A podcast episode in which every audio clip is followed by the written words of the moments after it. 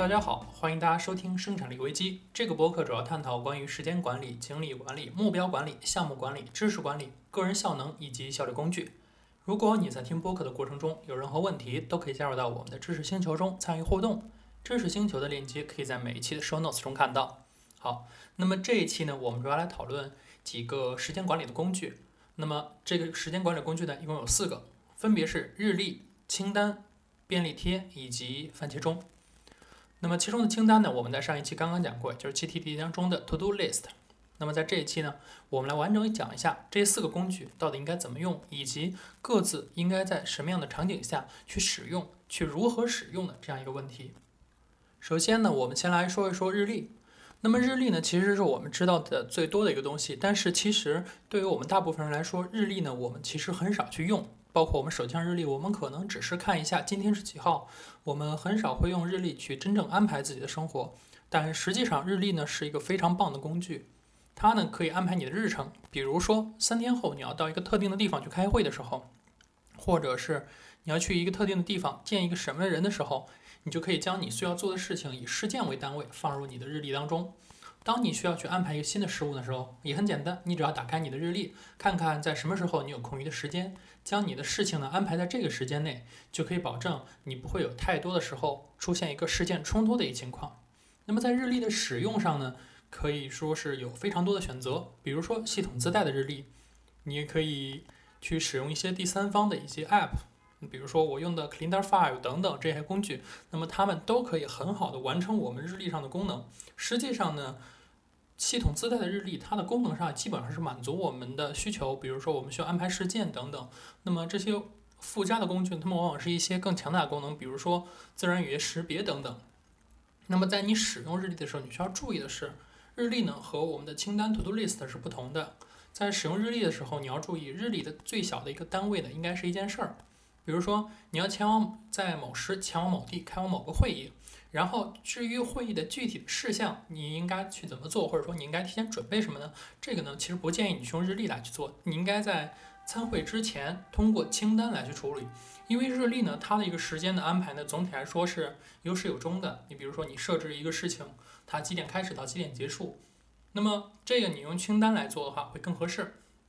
比如，你应该准备多少份文件，通知多少人，把这些事情呢写在清单上。如果两分钟以内立马去做，两分钟以外呢，那你就写在清单里面，等待后续去做。将整个事件放在日历中，将日将这个事件中的一些细致的部分呢，就放在我们的清单中。那么这个是我们日历的一个用途。接下来我们来说一下清单的用途。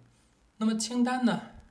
一般来说的话，我们会有这么几个比较常用的。第一个是任务清单。就是任务清单，我们会需要把我们自己要做的事情添加在任务清单上，做完就从任务清单上删去，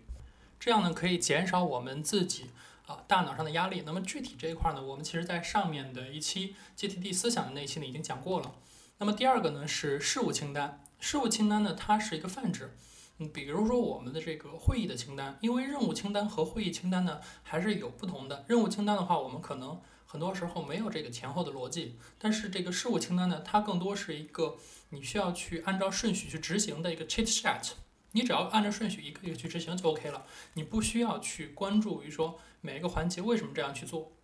特别是很多人其实，在开会的时候都没有自己的这个事务清单，所以导致你去开会的时候是懵懵懂懂的，然后等你开完会了，还是一脸迷糊。所以说我其实建议你在开会之前呢，做一个简单的事务清单。你参会之前你需要做哪些事情？参会之后你做哪些事情？那么下一次的会议时候，你直接沿用这个会议的清单就可以了。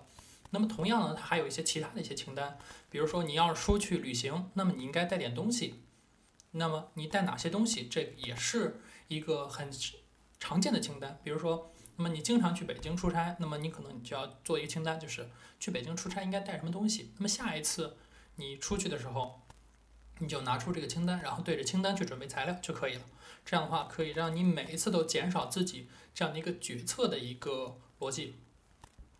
清单呢，我们在上一节的这个 GTD 当中呢，已经基本上讲过了，所以说这里呢也不会去说太多。这个的话就是跟大家简单的说一下。那么具体呢，你还是按照 GTD 的思想来去完成，这样的话能够更高效的使用这个清单。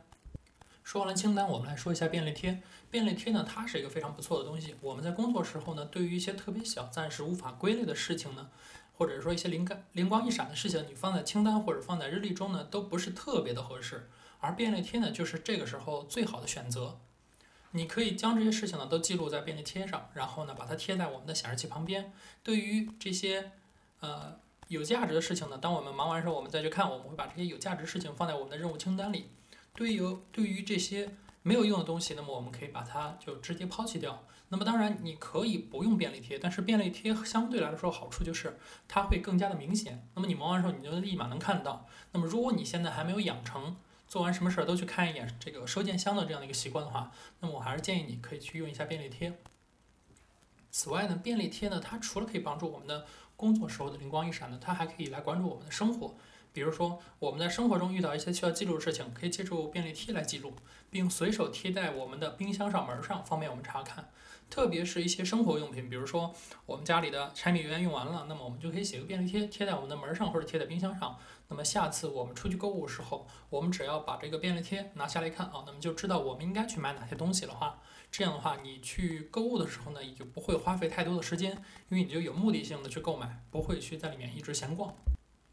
番茄钟呢，它是用来训练你集中注意力的。你可以明显的看到的就是我们的时间的这个碎片化的一个大的趋势。我们没有办法去逆转这样的情况，但是我们可以尽可能的让我们的时间来集中。那么借助番茄钟呢，我们可以给自己强行规划一段时间来做指定的事情。番茄钟呢，它默认来说是二十五分钟工作，五分钟休息，不断的去循环。但是你实际上可以根据自己的需要来去调整。比如说我们常见的 app 都是可以设置最小到十分钟，最长到一百二十分钟这样的一个番茄时间。你可以根据自己需要来去设定。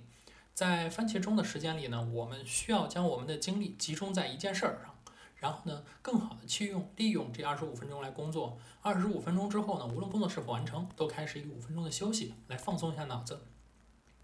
那么这个呢，你需要注意的是，我现在之前说到的东西呢，都是我们所知道的日常所知道这个番茄钟，大概就是这么一个用法。但实际上呢，如果你看过《番茄工作法图解》那本书啊，你会发现，其实番茄钟的用法呢不止这么简单。它其实和我们之前讲 JD 的时候是一样的，那么它也是有一个清单，然后你也需要记录，还要需要进行一个回顾。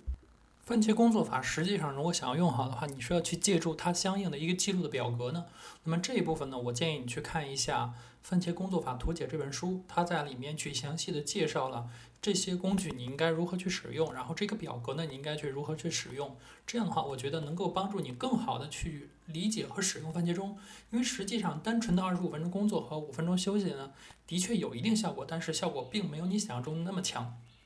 你需要借助于。呃，它的一些表格来主动帮助你去回顾，让你能够去感受到自己的进步，然后你能够才能会去更好的去使用番茄钟来去优化你的工作。那么我们这一期的话来讲的话，就是这四个工具，基本上我想讲的也讲完了。在这个文章的最后呢，我会把这个 show notes 当中加入我的这个文章的链接。那么大家如果有兴趣的话，可以去看一下我的具体的这篇文章。那么看了这篇文章以后，我相信呢，对于你理解。和听这篇播客呢，听这期播客呢，我觉得是会有一定的帮助的。